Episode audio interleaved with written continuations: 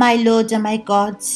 In the name of the Lord Jesus Christ, I enter into your presence for you to be the first, my God.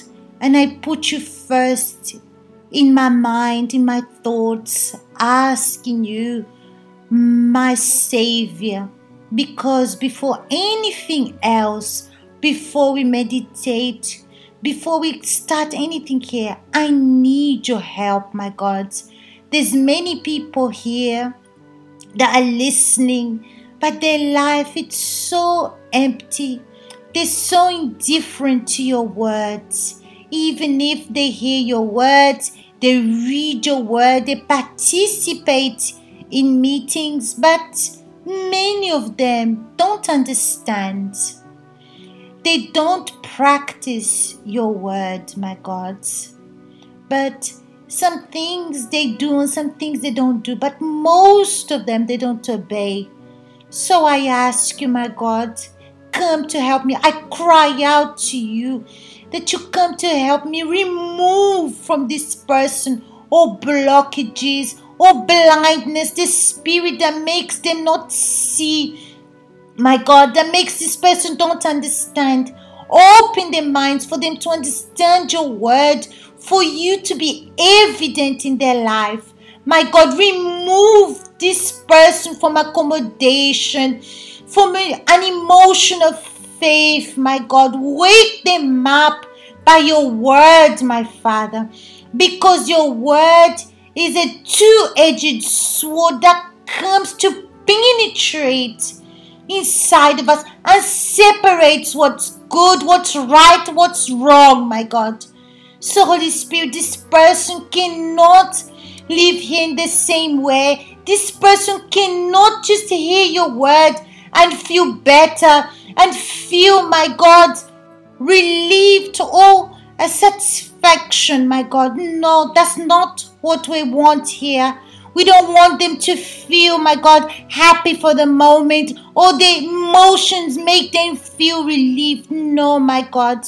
But we wanted to understand your word, my Father, put into practice and have results. So I ask you, my God, glorify your name by this message, by this word that we're going to pass into this person. That's what I ask you, and I thank you in Jesus Christ's name. Amen.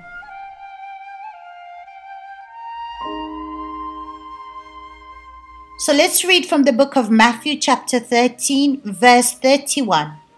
Another parable he put forth to them, saying, The kingdom of heaven is like a mustard seed, which a man took and sowed in his field, which indeed is the least of all the seeds but when it is grown, it is greater than the herbs and becomes a tree, so that the birds of the air come and nest in its branches.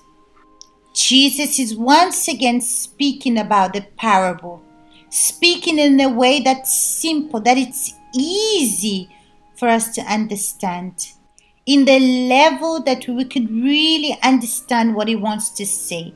When he speaks about the kingdom of God, he's speaking about something that's superior, something that's supernatural. It's not for the person that's common to receive, but the kingdom of heaven is for those that are seeking the things of heaven, God, to please God, to serve Him, to be just, righteous before Him he says that the kingdom of heaven is similar like a mustard seed. He didn't say it's a mustard seed. So he compares the kingdom of heaven with a mustard seed. Now, this is something that really caught my attention. He says, which a man took and sowed in his field. How many people are listening to this message now. And they've listened to many messages here in the blog or the Word of God. But because they were just listening for the sake of listening, so they didn't apply the Word of God. They listened to what they had to listen, and that's it. But I'm going to give you an example to make you understand what I want to say exactly. Imagine I come to church and I'm preoccupied about my debts that I have to pay. And when I come to the church, I hear a message, but my thoughts are in my debts, how I'm going to have or find a solution to pay off my debts. Which is true, it really preoccupies us. But when this happens, do you know what happens to you?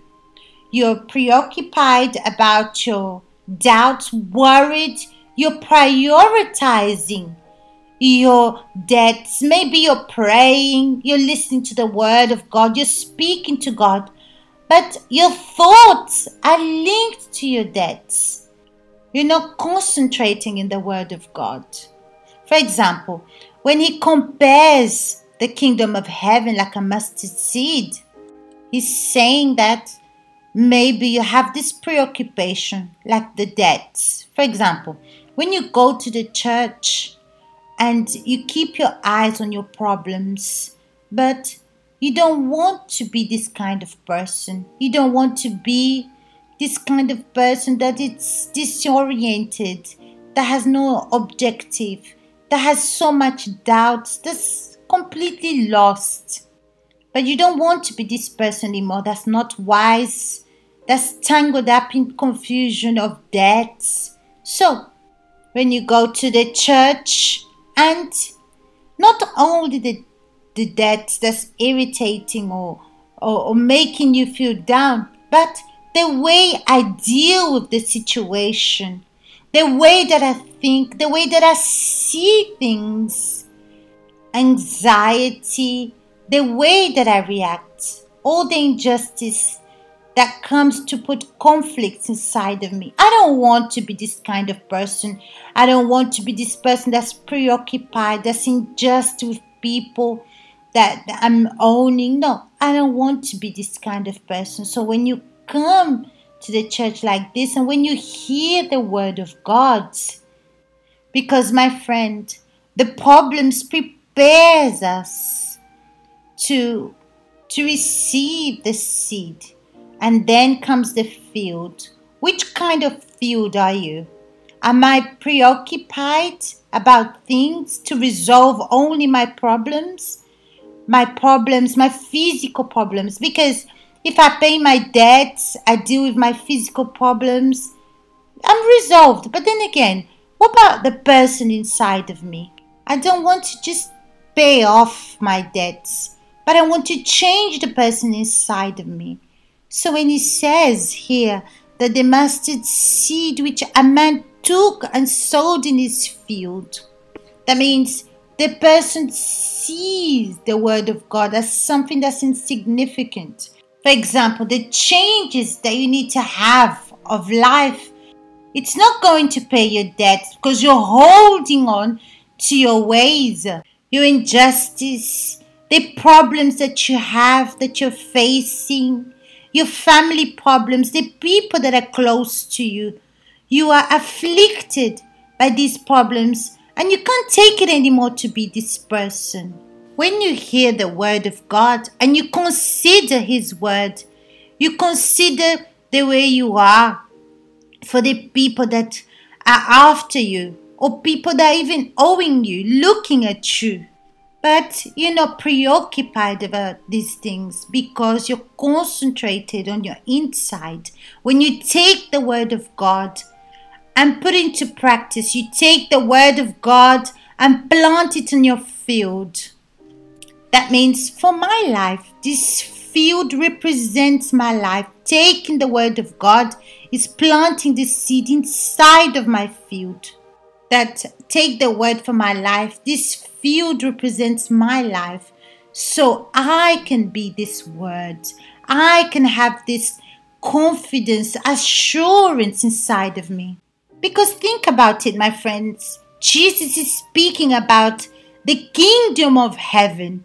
Do you imagine the kingdom of heaven like something that worries us, that makes us preoccupied, or something that makes us be anxious, makes us say things that we don't even mean to say, or even swear, or even curse other people. Do you see the kingdom of God like this? No, surely not. In the kingdom of heaven, there is no conflicts, injustice. So when the person receives the word of God and she takes this word and plants it inside of her, so she accepts the words, and then whatever we plant, we're going to reap. And the smallest seed of all will grow and become a tree because the word of God has effects, has results, is always results.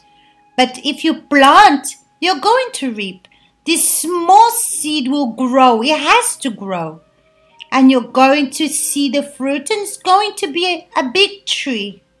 So that means when you're in the church and you hear the word of God, and you you're so excited you love the word you're emotional you, you start crying and praying but if this word is not planted inside of you and bear fruits so you're not going to have results because when we plant we take care of the seed we take out the dry leaves we make sure that the ground is fertile we pour water to water it we take care of the seed until it starts bearing fruits. That means you don't forget the word. But you know why you forget the word? It's because you haven't planted. You don't have a compromise with God. You didn't take that word upon yourself. You didn't take the responsibility to plant this seed inside of you. It's your responsibility to make sure that this seed of the Word of God bears fruit. Your responsibility. No one else can do it for you. But no, you use your emotional faith. You wait for God to do a magic and nothing happens in your life. So, my friends, don't wait for God to do everything that you need to do. You want to make a prayer and suddenly you want to see things change. But this is not faith. Faith demands from me attitudes, action, not just on the side of God, because God is going to do his part. He's already done his part. But we have to do our part by taking action, by taking responsibility of the word of God in our life and make it bear fruits.